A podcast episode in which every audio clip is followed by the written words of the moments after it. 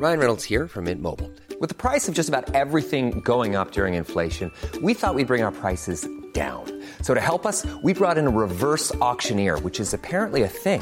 Mint Mobile unlimited premium wireless. Ready to get 30, 30, bit to get 30, bit to get 20, 20, 20, bit to get 20, 20, bit to get 15, 15, 15, 15 just 15 bucks a month. So, Give it a try at mintmobile.com slash switch. $45 upfront for three months plus taxes and fees. Promo for new customers for limited time. Unlimited more than 40 gigabytes per month. Slows. Full terms at mintmobile.com.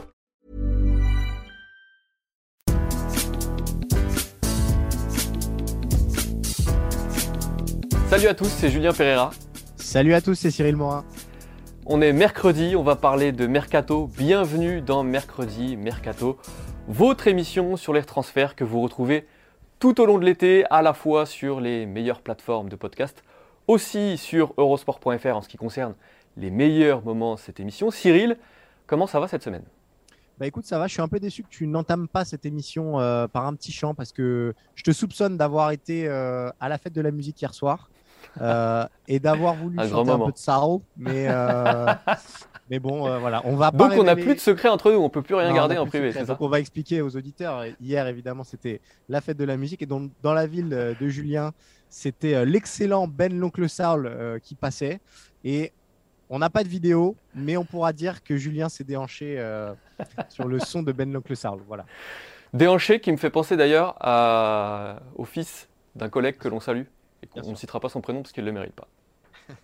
Euh, Cyril, de quoi va-t-on parler que Nos petites histoires, Julien, nos petites histoires intéressent assez peu euh, les internautes. On va parler bah, du club qui continue de faire parler euh, sur le marché, c'est évidemment le, le Paris Saint-Germain.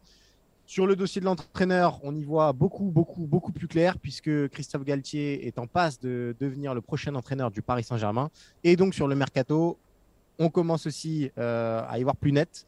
Euh, on fera la- tout simplement le tour des rumeurs euh, sur le, le- le PSG. On essaiera de décortiquer les pistes de Luis Campos et on verra qu'il y a une petite logique qui s'impose. Je rappelle que c'était un sommaire, Cyril, hein, c'était pas encore le sujet. hein, Ah oui, mais moi, tu sais, je suis, je suis bavard, tu me connais.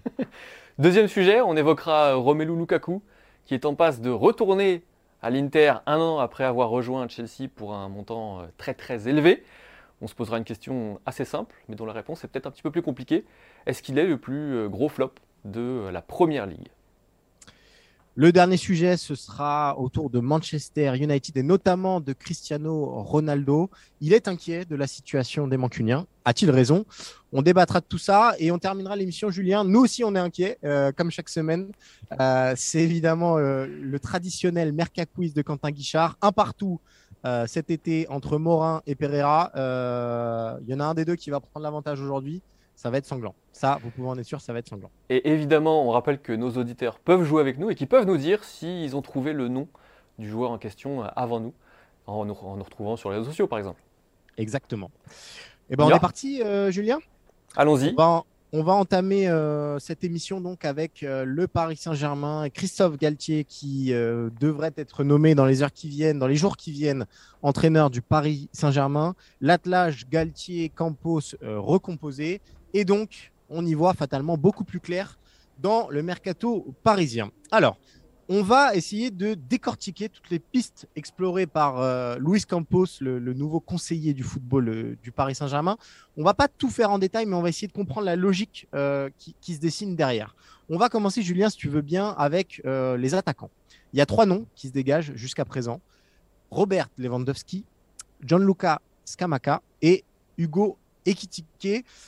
Trois profils différents, 33 ans, 23 ans, 20 ans. Euh, des tarifs finalement assez proches. euh, 40 millions pour Lewandowski avec euh, ce contrat qui court jusqu'en 2023. 35 pour euh, et ça négocie encore un petit peu. Et Ekitike, bon bah là c'est un peu la question, ça dépendra un petit peu de, Newcastle, mais on est aussi dans ces eaux-là entre 30 et, et 40 millions d'euros. Euh, Qu'est-ce qu'on peut dire sur, l'attaquant, euh, Julien? De quoi Paris a, a besoin?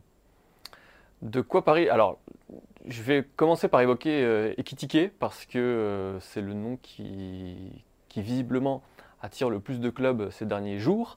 Euh, on évoque Newcastle, on a aussi évoqué le Real Madrid, même si a priori ça a été démenti. Euh, Ekitike, c'est entre guillemets le profil qui probablement plaît le plus à Campos parce que c'est le joueur à fort potentiel, c'est le joueur formé en France aussi, à Reims. Et donc c'est le joueur qui coche entre guillemets toutes les cases habituelles de Luis Campos. Euh, maintenant, pour donner mon avis, Cyril, sur le joueur, j'ai pas l'impression que ce soit en attaque que le PSG ait le plus besoin d'aller chercher ces joueurs-là, c'est évident. Et surtout, euh, prendre des jeunes, oui, faut aussi leur donner de la place. Alors estimer qu'il y aura un roulement, c'est évident. Euh, en attaque, j'ai l'impression que ça, ça, tournera beaucoup moins parce qu'évidemment, il y a un attaquant qui va jouer probablement tous les matchs. S'il le peut, c'est Kylian Mbappé. Euh, la logique, elle est différente au milieu de terrain, euh, Julien, avec trois pistes euh, qui se dégagent. Vitinha, tout proche de rejoindre le Paris Saint-Germain et d'être la première recrue de l'été. alors, ça bloque encore un petit peu ces dernières heures, notamment de la presse portugaise, du côté de la presse portugaise, sur la façon dont, le Paris Saint-Germain devra payer les, 40 millions d'euros de, de clause libératoire, si je ne dis pas de bêtises, mais Vitinha sera un joueur du Paris Saint-Germain. Renato Sanchez se rapproche également. Euh, on parle d'un accord euh, proche pour 25 millions d'euros pour euh, fausser et pour surtout dépasser bah, l'AC Milan qui était sur, sur sa piste. Et, il y a le cas. Plusieurs mois. Exactement. Et il y a le cas Kefren Turam, le dernier nom qui est un petit peu sorti. pareil, il y a quand même. C'est différent dans le sens où on n'est pas aussi tapageur qu'avec Lewandowski, mais Vitinha, Renato Sanchez, ça colle à des besoins du, du Paris Saint-Germain. Kefren Turam, on est un peu dans la même logique qu'Ekitike. C'est un joueur qui n'est pas encore complètement fini, euh, mais qui a des arguments pour lui, à savoir le fait d'être formé en France. Euh, on rappellera aussi que pour les ligues, pour les listes euh, en, Ligue des Champions, c'est important. Donc voilà, toi, toi qui suis un petit peu le football portugais, j'imagine que Vitinha et, Renato Sanchez, ça te parle pas mal pour, pour ce Paris Saint-Germain-là. Oui, parce qu'en fait, c'est un petit peu la même réflexion, tu le disais, pour Ekitike, pour Turam c'est que euh, on sent que ce sont des joueurs qui, même s'ils sont jeunes, même s'ils ont un gros potentiel, alors Renato Sanchez a 24 ans, donc il est tout à fait très jeune, mais il a encore du potentiel.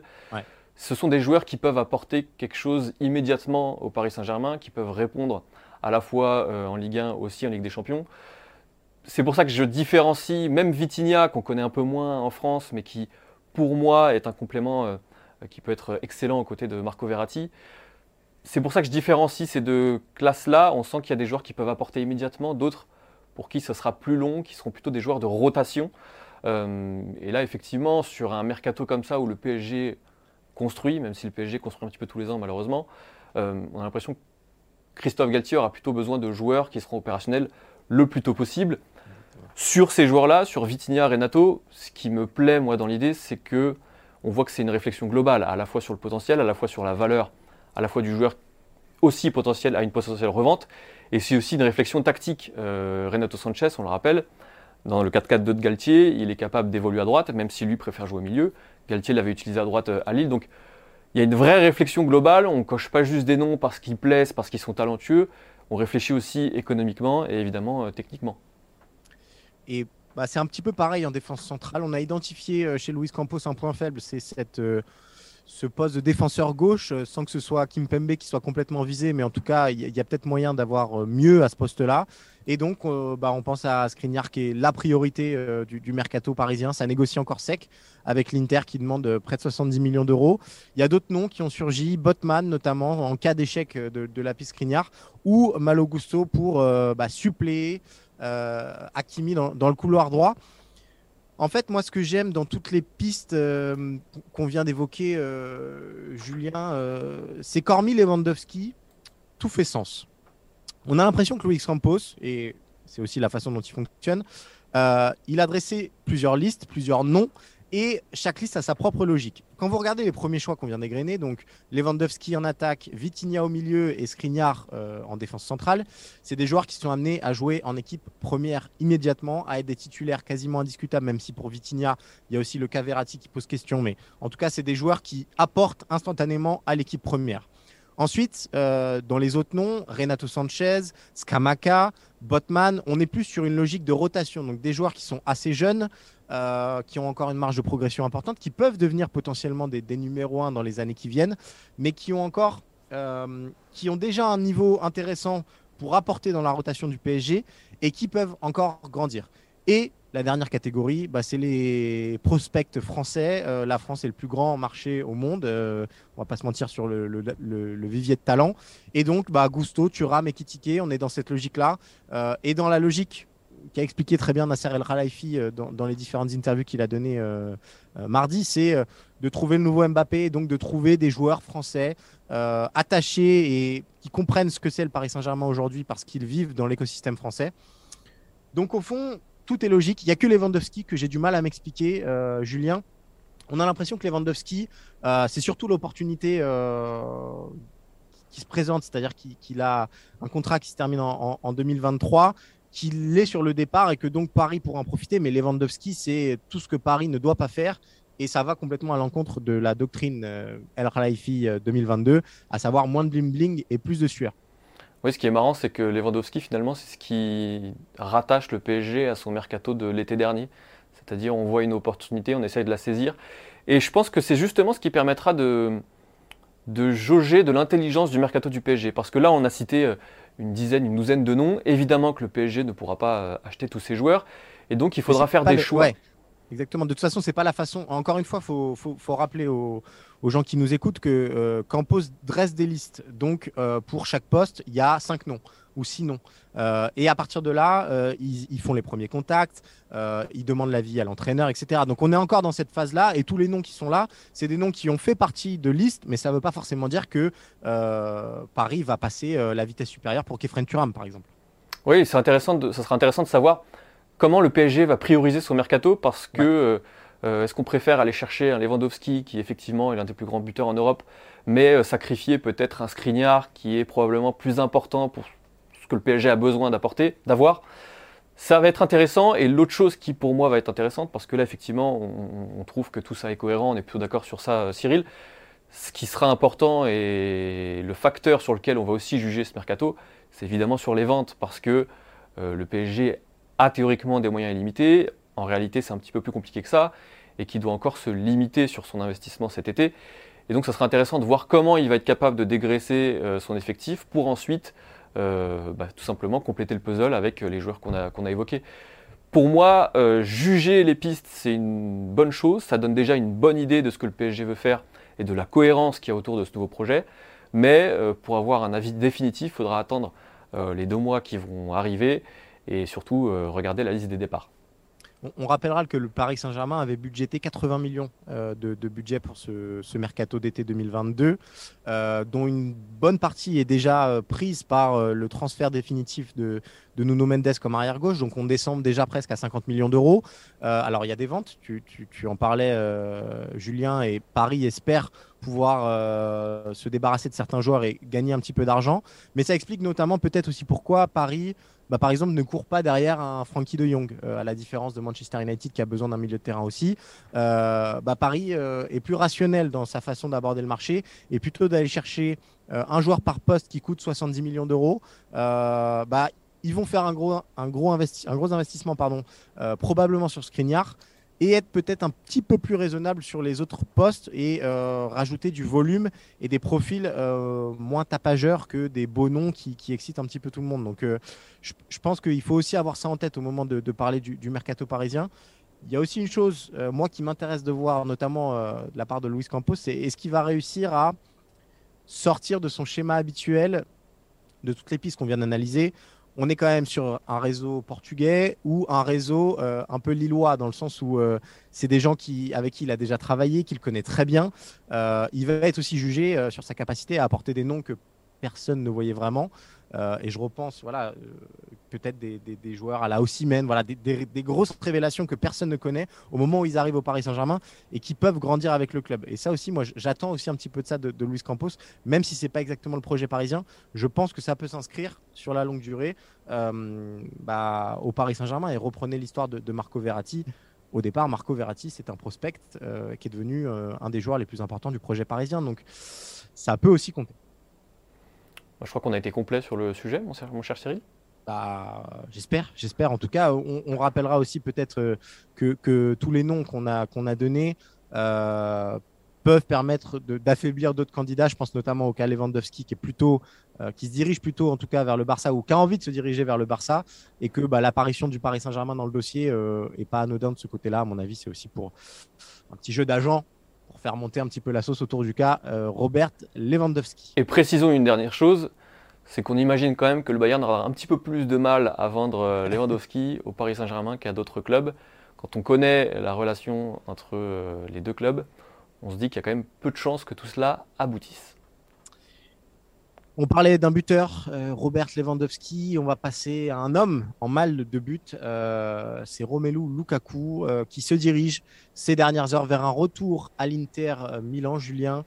Un an seulement après son, son arrivée et son retour même triomphal à Chelsea. il y a un an, il sortait d'une saison absolument incroyable avec l'Inter Milan. C'était un des meilleurs attaquants au monde, n'ayons pas peur des mots. Un an plus tard, il est dans une crise de confiance assez nette. Il n'a marqué que 15 buts cette saison. Alors, c'est pas non plus catastrophique, euh, mais, mais pour un euh, joueur de sa dimension. Pour un joueur de sa dimension et l'investissement consenti par Chelsea mm, nous fait nous demander, Julien, si le retour de Lukaku euh, n'est pas finalement le, plus gros flop de l'histoire de, la Première Ligue, de l'histoire récente en tout cas de, la Première Ligue, avec les sommes qu'on connaît. Bah, pour mettre en perspective, je pense qu'on peut déjà euh, afficher les, valeurs de transfert des plus gros euh, transferts justement de, Première Ligue. Euh, Jack Grealish, c'était aussi la saison dernière, qui avait coûté 117,5 millions d'euros à Manchester City. Et juste derrière, il y a Lukaku, justement, qu'on évoque à 113 millions d'euros. alors vous allez me dire, cette saison, un an après, Grealish n'est toujours pas une franche réussite, et on sera bien d'accord. Lukaku, pour moi, c'est encore un cas à part et c'est ce qui me fait répondre oui à la question euh, du flop. Parce que quand on achète Lukaku, on n'achète pas seulement un grand attaquant, on achète aussi un joueur qui est censé être un leader et qui est censé euh, euh, finalement s'adapter à toutes les situations. Moi, ce qui me dérange entre guillemets dans la carrière de Lukaku, c'est pas du tout son talent, c'est pas du tout ses statistiques qui sont absolument monumentales. C'est qu'on a l'impression qu'à chaque fois qu'il y a eu un petit grain de sable ou à chaque fois que ça s'est un petit peu compliqué, il a lâché prise. Euh, ça a été le cas encore une fois cette saison avec Chelsea, où dès janvier, il fait une interview pour dire que euh, son départ de l'Inter n'aurait euh, jamais dû se passer comme il s'est passé. Et donc ça démontre que finalement, quand tout ne se passe pas comme Lukaku aimerait que ça se passe, et eh ben ça y est, il lâche prise. Et quand on met 117 millions d'euros sur un joueur comme lui, c'est pas du tout ce qu'on attend de, de, de, lui. Donc pour moi, oui, euh, Lukaku à côté de Grealish, sachant que Grealish, c'est pas tout à fait une cause perdue encore, même s'il vit des jours un petit peu compliqués euh, euh, en Angleterre. Il y a encore un espoir qui s'adapte, qui comprenne enfin, quels sont les dogmes, les dogmes pardon, de, Guardiola. Et pour prendre le reste de la liste, on, a, on peut évoquer Pogba, qui avait coûté 105 millions d'euros, qui va quitter Manchester United cette année. On peut parler de Maguire, on peut parler de Sancho, mais pour moi, tous ces joueurs donc, qui sont des mancuniens, le problème est autant collectif qu'individuel, même si on peut faire du cas par cas. Mais pour moi, le problème des grosses stars, des grands joueurs qui ont été achetés par, euh, par Manchester City à des sommes complètement folles, il est plutôt collectif euh, qu'individuel. Et donc Lukaku, pour moi, c'est un cas à part parce que justement, on attendait beaucoup plus sur le terrain, évidemment, mais c'est un sujet aussi en dehors sur son attitude et sur sa manière d'accepter sa situation finalement. Et de vivre sa situation. Ouais, ce qui est terrible pour Lukaku, c'est que finalement, il n'a aucune excuse. Euh, tu as parlé de Jack Grealish, bah, son prix, euh, il n'est pas dépendant de ça puisque c'est un jeune anglais transféré entre deux clubs anglais, donc on sait que ça fait fatalement grimper l'addition. Euh, pour les Mancuniens, tu as parlé de la situation de Manchester United et je pense que, que tu as raison. Pour Lukaku, il n'y a aucune de ces raisons-là qui est valable. Lukaku, quand il arrive l'année dernière, il arrive dans l'équipe championne d'Europe, rappelons-le quand même, avec euh, peut-être le technicien à l'été 2021, du coup, le plus en vogue des derniers mois, euh, Thomas Tuchel, qui a réussi quand même des choses intéressantes avec le Paris Saint-Germain et qui, en six mois, a permis à Chelsea d'aller au bout en Ligue des Champions. Il arrive, il a 28 ans. C'est plus exactement le perdreau de l'année. Il a une expérience internationale très importante avec la Belgique puisqu'il a commencé très tôt. Et je me demande si c'est pas déjà le meilleur buteur de, de si c'est le meilleur buteur de la sélection belge. Pire, il a et l'expérience du club, c'est-à-dire qu'il est déjà passé par Chelsea, et l'expérience de la première ligue. Donc euh, parfois, voilà, euh, je prends le cas PP qui figure pas dans la liste, mais qui a coûté 80 millions d'euros. Bon bah oui, c'est un flop évidemment parce que euh, Arsenal l'a payé très très cher et bah, il n'a pas su s'adapter à, la première ligue et aux exigences de, cette première ligue là. Lukaku, tout ça, il le, connaissait et il avait par le passé réussi à s'adapter à ça, même si ses passages étaient contrastés, notamment à Manchester United il avait déjà fait ses preuves dans ce championnat-là. Donc pour moi, il n'y a, a aucune excuse. Et le pire, je suis d'accord avec toi, c'est que finalement, c'est devenu une évidence que Lukaku n'allait pas rester à Chelsea au bout de quatre mois. À partir du moment où il donne cette interview à Sky Italia, avec ces déclats-là, bah, ça pose un souci sur, euh, comme tu disais, le, fait qu'il retourne rapidement sur sa zone de confort et sur le fait qu'il n'ait pas une volonté de s'imposer et de devenir la figure dominante de Chelsea et de porter Chelsea sur ses épaules pour l'amener euh, de nouveau au sommet. Donc, euh, moi, ça me pose un vrai problème quand on sait l'investissement qu'a fait Chelsea, l'effort qu'a fait Chelsea pour le faire revenir, alors que l'Inter, certes, était vendeur et certes avait besoin de liquidité, mais l'Inter aurait pu aussi le garder. L'effort qu'a fait Tourelle aussi. L'effort pour essayer de l'intégrer tactiquement. Exactement, exactement. Euh, je sais pas, ça, ça m'interroge sur sa personnalité, sur sa place qu'il occupera euh, à la fin de sa carrière, même s'il est encore jeune euh, dans, dans l'histoire euh, du football. Mais en tout cas, ce transfert-là acte ouais, un, des plus gros flops de, de l'histoire de la Première Ligue et, et peut-être le plus gros étant donné les attentes qui l'entouraient. 113 millions d'euros, on attend beaucoup plus de lui. Et un petit pied, euh, Julien, c'est un peu la continuité des, échecs de Chelsea aussi euh, sur ce poste d'attaquant euh, de pointe. à chaque fois qu'ils ont pris des joueurs un peu intermédiaires, je pense évidemment à Didier Drogba, c'est-à-dire des joueurs qui n'étaient pas encore des superstars, ça a plutôt très bien marché, Diego Costa, etc. mais avec Lukaku reviennent en tête Fernando Torres, reviennent en tête Shevchenko, reviennent en tête aussi un peu Balak. donc voilà, ils sont pas au même niveau que Lukaku pour moi parce que la déception elle est immense.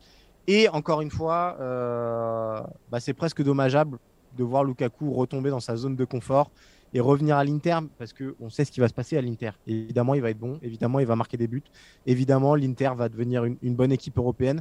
Mais j'aurais aimé le voir euh, bah, s'entêter un petit peu plus en Première Ligue et devenir un des attaquants les plus emblématiques de Première Ligue parce qu'il a toutes les qualités pour ça.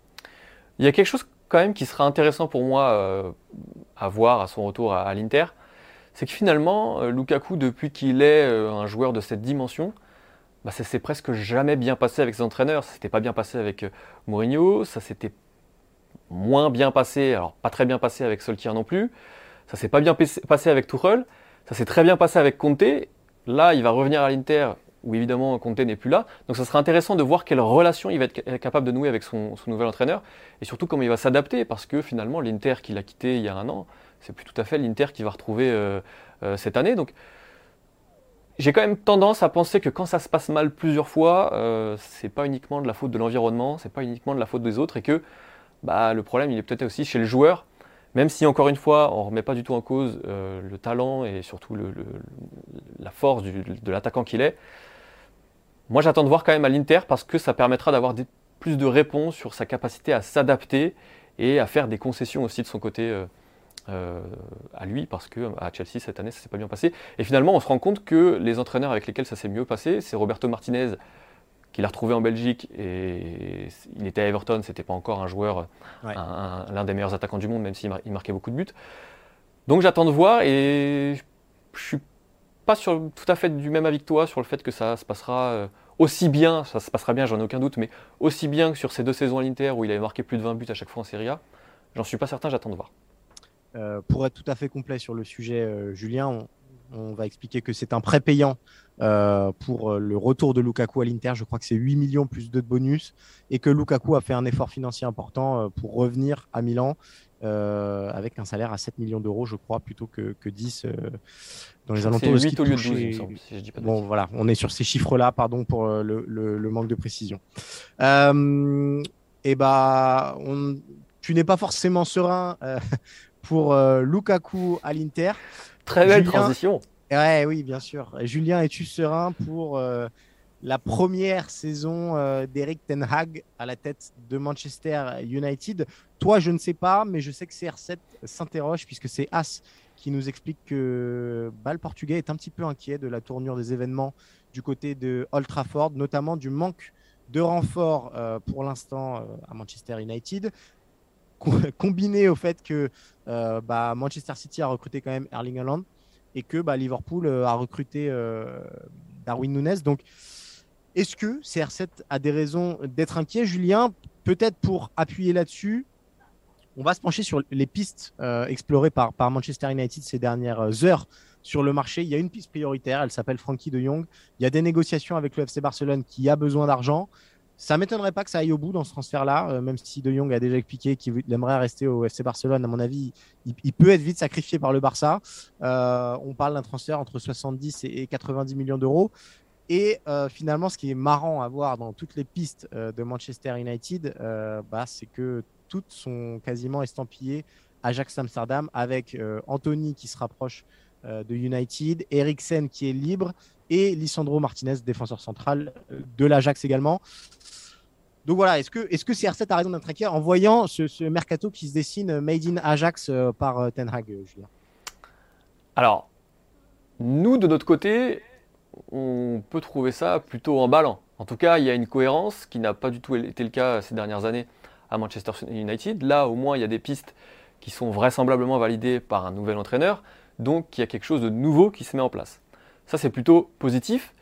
Le problème, c'est que euh, d'une, ce projet-là, il ne se mettra pas en route en quelques semaines ni quelques mois, que les résultats, si résultats il doit y, avoir, euh, prendront plusieurs saisons avant d'arriver, et que pendant ce temps-là, l'écart qui sépare Manchester United de Liverpool et de Manchester City va encore s'agrandir. Le problème de Ronaldo, c'est qu'il est Ronaldo et que lui, son objectif, surtout euh, au moment de, de sa carrière, c'est qu'il veut obtenir des résultats immédiats. Et Et c'est pas à Manchester qu'il les aura, les résultats immédiats. Mais le problème, c'est que s'inquiéter de ça, il fallait s'en inquiéter dès la saison dernière, parce que ce constat-là, on pouvait déjà le faire la saison dernière. Donc, ce que fait Manchester United, c'est cohérent. En revanche, c'est sûr que ça risque de moyennement satisfaire Ronaldo, même si, même si il est le premier à dire, et il l'avait déjà dit avec Rannick, qu'il faut laisser du temps à l'entraîneur, que ça va prendre du temps de construire, et qu'il faut être patient. Le problème, c'est que la patience dans les mots, on l'entend chez Ronaldo, sur le terrain, c'est un petit peu plus euh, nuancé, on dira. En fait, ce qui est terrible pour Ronaldo, c'est que euh, l'année dernière, il a caché un manque de projet évident chez Manchester United. Euh, il y a eu Soldier. rapidement, on a vu que ça collerait plus, donc on a appelé Randnick un peu en panique, mais l'effectif de Manchester United, de toute façon, est une limite, mais terrible, aux ambitions de, Manchester, tout simplement parce que il a été construit un peu n'importe comment, en surpayant beaucoup de joueurs, en leur offrant des salaires qui ne correspondent pas euh, à ce qu'ils valent réellement sur le marché.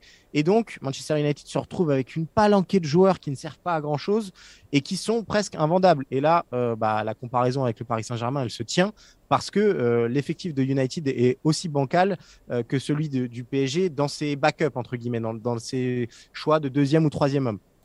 Ça, c'est une première chose. Et quand vous voyez le cas, par exemple, d'Anthony Martial, qui est un joueur bourré de talent, mais qui a du mal euh, à trouver une porte de sortie parce que bah, ses émoluments effraient beaucoup de monde, bah, ça vous dit à quel point United euh, est, dans une impasse de ce côté-là. On a un nouveau projet qui arrive, qui est clairement identifié avec Ten Hag. Euh, je suis d'accord avec toi, Julien, c'est plutôt emballant. Et on a envie, enfin, que United mette le sportif au cœur de son raisonnement, ce qui n'a plus été le cas depuis des saisons. Pour faire ça, il faut absolument donner les pleins pouvoirs à Ten Hag et donc lui donner la possibilité d'agir et de choisir les joueurs qu'il veut. Alors, il y a quand même, moi, une petite limite, c'est que faut, que Ten Hag fasse attention à pas croire que Manchester United, c'est l'Ajax euh, et à ne prendre que des joueurs euh, issus de l'Ajax Amsterdam. Il n'empêche que bah voilà, par exemple, un de Young à Manchester United, quand je vois ce qui se passe au milieu de, terrain à United depuis plusieurs années, je trouve ça plutôt tentant. Encore plus cet euh, été avec le départ de Pogba notamment. Exactement. exactement. Et, même, euh, voilà, on, a, il y a eu un nombre de matchs, mais incalculable avec un manque de créativité, mais terrible de la part de, Manchester United, notamment à la relance euh, où c'était, mais pour le nombre de matchs que Ronaldo a traversé la saison passée en touchant moins de 30 ballons, euh, il y en a quelques-uns quand même. Euh, et souvent, c'était des ballons un peu casse-croûte. Euh, débrouille-toi avec la balle et fais ce que tu des peux. Des ballons casse-croûte des ballons casse-croûte. Je ne sais pas si ça existe complètement, mais on, va essayer d'inventer cette expression aujourd'hui. Donc, ouais, l'effectif de Manchester United est une limite et il faut du temps de toute façon pour combler l'écart avec, avec Liverpool et, Manchester City. Donc, oui, il a raison d'être inquiet et c'est un peu à son corps défendant parce qu'encore une fois, c'est le, piège Manchester United qui est en train de se, se refermer euh, sur lui. Et on rappellera ici aussi qu'il il y a une nouvelle équipe dirigeante. et ça aussi, ça peut influer. on a vu notamment le, nouveau PDG, si je ne dis pas de bêtises, de Manchester United, filmé à son insu dans, un bar qui discutait avec des supporters pour exposer la, vision un petit peu de, de Manchester United où il expliquait que ces dernières années, euh, United avait fait cramer la caisse et avait fait un petit peu n'importe quoi euh, dans les transferts et qu'il était hors de question de faire ça. Oui, pour donner des renforts euh, à Ten Hag, mais des renforts raisonnés. Et donc, ça veut dire quoi? Il n'y aura pas de très très gros noms à Old Trafford cet été, autre que De Jong, qui est un beau nom, mais il n'y aura pas de stars comme l'espère Cristiano Ronaldo. Donc, il a raison d'être inquiet, mais comme tu le disais, Julien, il aurait peut-être fallu s'inquiéter l'année passée au moment de signer parce que le projet de United était déjà assez peu lisible. Euh, là, au moins, il y a une cohérence et il y a une vision. Et il faut absolument y croire. Rappelons quand même que le mercato a ouvert ses portes il y a une semaine et demie. Alors certes, si euh, Manchester United euh, attend des grands joueurs, on imagine qu'ils ont commencé à discuter il y a plusieurs mois. Quand même, il reste du temps. Et surtout, moi, je vois quand même une autre limite. Même si effectivement on annonce un grand changement à Manchester United, on rappelle que Rannick était arrivé pour préparer le terrain euh, du futur entraîneur, en, l'occurrence Tenag, que visiblement ça s'est pas passé comme lui l'avait imaginé, parce qu'il était censé rester euh, au sein de l'organigramme en tant que conseiller sportif, un petit peu comme ce que fait Campos d'ailleurs au Paris Saint-Germain. Euh, au final, il est parti pour reprendre la sélection, la sélection autrichienne. Au début, on disait non, non, mais vous inquiétez pas, il va prendre la sélection, mais il va quand même rester conseiller auprès du club. Finalement, pas du tout. Il a complètement quitté le club. Donc j'ai tendance à penser que s'il agit de la sorte, c'est aussi parce qu'il est convaincu que derrière, il n'y aura pas les changements qu'il espérait. Moi, c'est ça qui m'inquiète pour Tenac. J'ai aucun doute sur euh, sa qualité d'entraîneur. Exactement. Tu parles de changement, excuse-moi, Julien, mais quand on regarde l'équipe type euh, possible de, Manchester United la saison prochaine, on y a ajouté De Jong et Anthony qui, qui pourraient être des recrues. Euh, malgré tout, euh, les noms sont les mêmes. Il n'y a que Van de Beek qui va être enfin sorti du bois un petit peu, mais le reste de l'effectif, et notamment derrière, ce sera les mêmes joueurs de toute façon. Et ça reste limité. Et chez vous, vous pouvez faire un jeu très simple. Mettez ces joueurs-là en concurrence avec l'équipe type de Liverpool et de Manchester City, et vous verrez qu'à la fin, il ne restera pas grand monde malheureusement de, de Manchester United. Donc c'est dur. Même là, j'étais en train de le faire en même temps.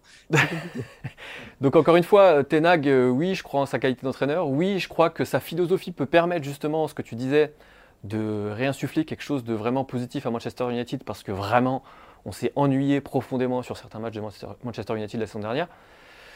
Le problème, c'est qu'il faut lui donner plein pouvoir, qu'il faut lui laisser du temps et qu'il faut lui accorder euh, énormément, énormément de confiance. Et je ne suis pas certain que Manchester United en soit capable. Bah voilà, Julien euh, sur euh, Cristiano Ronaldo. Ouais, bah, on lui souhaite beaucoup courage à Cristiano, mais à Ten Hag surtout parce qu'il va falloir changer beaucoup de choses à Manchester United. Je crois que. C'est le moment d'en redouter, je crois. c'est l'heure est arrivée. Alors. Sachez quand même, on peut le dire aussi à nos auditeurs, qu'on ne dort pas de la nuit, deux nuits avant l'enregistrement de cette émission, parce que pas parce que le Merca Quiz est le centre de notre vie, non, parce qu'il y a une rivalité considérable au sein de cette entreprise, entre Cyril et moi, pour plein de choses. Alors, des choses qu'on ne peut pas forcément vous détailler, mais peu importe. Il y a une vraie rivalité. Et donc là, aujourd'hui, c'est important parce qu'il y aura un des deux qui prendra l'avantage. Allez, c'est le moment du Merca Quiz. On accueille donc Quentin Guichard, notre graphiste et homme aux manettes du Merca Quiz. Quentin, bienvenue euh, dans Mercredi Mercato. C'est pas qu'on t'accueille avec contre-cœur, à contre-cœur, pardon, mais c'est qu'on a un petit peu peur. Salut messieurs, ravi de vous retrouver. Effectivement, mais il n'y a, pas, a pas de peur à avoir, Cyril. Hein. Euh, surtout après ta belle prestation de la semaine dernière. Hein. Euh, un partout dans cette belle confrontation que vous nous offrez depuis ce, début de, mercato estival. Est-ce que vous voulez un petit rappel des règles? J'allais te le demander. Des règles. Eh, je sais, je sais. Je, je, lis en toi comme dans un livre ouvert, Jap. C'est pour ça. Euh, les règles sont très simples. Je vous énumère hein, la carrière d'un joueur avec des petits indices éparpillés par-ci par-là. Le premier de vous deux qui trouve l'identité du joueur, eh bien, euh, marque un point dans ce Merca Quiz, un partout. Donc, je disais, euh, balle au centre. Alors, Quentin, on, a décidé d'ajouter une petite règle cette ah, semaine. D'accord. On a le droit à un coup à blanc. On donne un nom, chacun, avant même que tu donnes un indice. Si c'est le bon, c'est plus 5 points. Des points. Ouais, non, plus de plus, de. plus, de. points, d'accord. Est-ce que tu valides ces règles, Quentin? Alors, je découvre en direct, en même temps que nos auditeurs, cette, euh, cette... j'ai l'impression qu'on prend un petit peu le concept en, en otage. C'est vrai. mais euh, mais, euh, j'accepte volontiers cette règle, euh, sachant qu'il y a environ euh, 4 millions de joueurs professionnels. Exactement. Ce serait quand même pas de, pas de chance que vous Alors. Julien, vas-y, je te laisse donner ton premier nom euh, pour aujourd'hui. Alors pour moi, ce sera Kevin Berrigo. si c'est ça, si c'est ça, on multiplie par deux et par deux. Ouais, on est Est-ce parti que tu loin as là. bien dit Kevin Berrigo Ouais, Ah. c'est pas lui. Alors, c'est c'est pas du tout ça. Ah, Ok, dommage. alors moi je vais rester dans le français, mais beaucoup plus d'actu. Romain Amouma. Ah, pas du tout. mais bien tenté. Mais bien tenté. Mais Bon, c'est parti Quentin, fais-nous rêver. Allez, c'est parti. En février 2012, je fais mes débuts avec Karl Schreu, mon club formateur, à l'occasion d'un match de deuxième division face au FC Erzgebirge, où je délivre deux passes décisives. Durant cette saison, je prends part à 12 rencontres de championnat. Toutefois, en fin de saison, mon club sera finalement relégué en troisième division à l'issue des barrages. En juillet 2012, lors de mon premier match dans cette division face au FC Heidenheim, Donc là on est en Détroit allemande là, c'est ça hein Détroit allemande bien Ah sûr, ouais, d'accord, ouais. Bah, D'accord. c'est vrai que tu la regardes toutes les semaines, Julien, je crois en plus. Ouais. C'est- C'est pour toi. C'est vrai. J'inscris sur coup franc les deux premiers buts de ma carrière professionnelle. Un mois plus tard, je suis transféré à Hambourg, mais reste dans mon club en prêt jusqu'à la fin de la saison. Quelques jours plus tard, je dispute mon premier match de Coupe d'Allemagne justement face à Hambourg. Karl Schreu l'emporte 4 buts à 2 et je délivre une passe décisive. À l'issue de cette saison, Karl Schreu remporte la troisième division et se voit ainsi promu pour la saison suivante, tandis que je termine au pied du podium des meilleurs buteurs avec 17 réalisations. Attendez, ce qui est terrible, c'est que je suis concentré sur l'accent allemand de, de Quentin et pas sur la, la définition là. Est-ce que le mot coup franc est important, euh, Quentin? Peut-être bien. Est-ce que c'est Branco euh, Van Machin, le, le- le joueur de, de Toulouse? Il, il me faut le nom entier. Ah Van den non, Bonham- mais- Van den Bomen. Qu'est-ce que, là, tu as ça- dit, qu'est-ce que tu as dit, Julien? Van den Bomen. C'est pas du tout ça. Ah, il, nous a, il nous a mis sur une fausse piste. Ok. Dans 17 buts avec. Ok, super. Et il est élu meilleur, meilleur joueur de la saison en troisième division allemande, ce qui n'est pas rien. Ouais. C'est en 2013, ça. Exactement. Je rejoins donc Hambourg lors de l'été 2013. Je fais mes débuts sous mes nouvelles couleurs à l'occasion d'une rencontre de Bundesliga lors de la première journée face à Schalke. J'inscris mes deux premiers buts en championnat face à l'Eintracht Brunswick, contribuant à la victoire de mon équipe 4 buts à 0. Je fais mes débuts en sélection en septembre 2013, remplaçant Gökhan Torre contre Andorre. En février 2014, âgé de... Non. Non. Non. Un turc, attends. Il Burak. Yılmaz. Attends, qu'est-ce que tu as dit, Cyril Chanakoglu. Akan Chanakoglu. Aïe, C'est une bonne réponse. Cyril. Ah, j'étais en train de chercher un champion. Alors, du ça a monde. été laborieux en termes de prononciation, Ouais, que bon. ce soit de mon côté ou du vôtre. Mais c'est bien Akan Chanaloglu. Voilà. Oui, bon, voilà. Euh, Alors, je m'excuse auprès des supporters toulousains parce que je sais à quel point euh, leur star et leur junior local. Tu peux t'excuser auprès des supporters turcs aussi pour la prononciation. Oui, tout à fait. Bah là, j'allais faire toute l'équipe nationale turque. hein, on va pas se Moi, je m'excuse euh, auprès de tous nos auditeurs allemands voilà, pour, euh, pour, pour ce magnifique accent.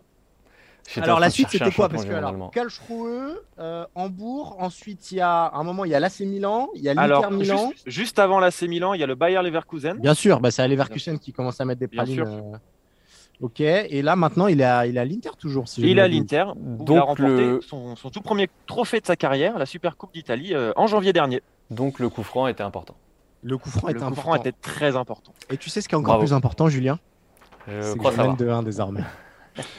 Bravo. vrai. Ça, ça non, vraiment plaisir. très belle. Là, très belle victoire. Encore plus belle que la semaine dernière. Ouais, on a mis un peu moins de temps et c'était un peu moins gênant. Ouais, sauf Alors, sur la prononciation. Ouais, non mais bien joué Cyril ouais. Et, et Jap peut-être qu'on en avait peut-être perdu la connexion aussi. T'avais peut-être pas, t'as peut-être pas tout entendu. Non, non, mais Euh. je te dis, c'est ton accent allemand, moi, qui m'a. Non. J'étais focus, ça m'a rappelé mon- mes années lycée. Incroyable. Alors ça veut dire que tu ressembles à un prof d'allemand, Quentin. Je sais pas comment je le prendrai à ta place. Ma foi, euh, ma foi très mal. On, on salue tous les professeurs euh, d'allemand qui nous écoutent, même les professeurs de langue, tous les professeurs de. France, même tout simplement. Mais oui. Euh, Messieurs, il y, a- il y a Adrien, qui est notre réalisateur, Ouais. qui, est qui au bout de sa vie, qui comprend plus euh, le sens de cette émission. Donc je propose qu'on s'arrête là. On vous on va remercie. s'arrêter là. On va rappeler le score donc. 2-1. Le score est de C'était 2-1 pas- pour, euh, pour Cyril bien sûr face à, face à Julien. C'était pas obligatoire. Rendez-vous la semaine prochaine, même jour, même heure. Merci Quentin notre graphiste pour ce Merca Quiz, mais également pour tous les jolis visuels qui habillent l'émission Mercredi Mercato. Vous pouvez les retrouver sur eurosport.fr. Merci Adrien Io à la réalisation de cette émission. Merci Julien, à toi, Cyril. donne- Merci Ben, d'exister. merci, mais c'est- sympa. Toi aussi. Heureusement que tu es là, Julien. Heureusement que tu es là, surtout pour prendre des branlées au, au Merca Quiz. on se donne rendez-vous euh, la semaine prochaine, même jour, même heure. D'ici là, portez-vous bien. Et puis, bah, à la semaine prochaine. Salut à tous, ciao.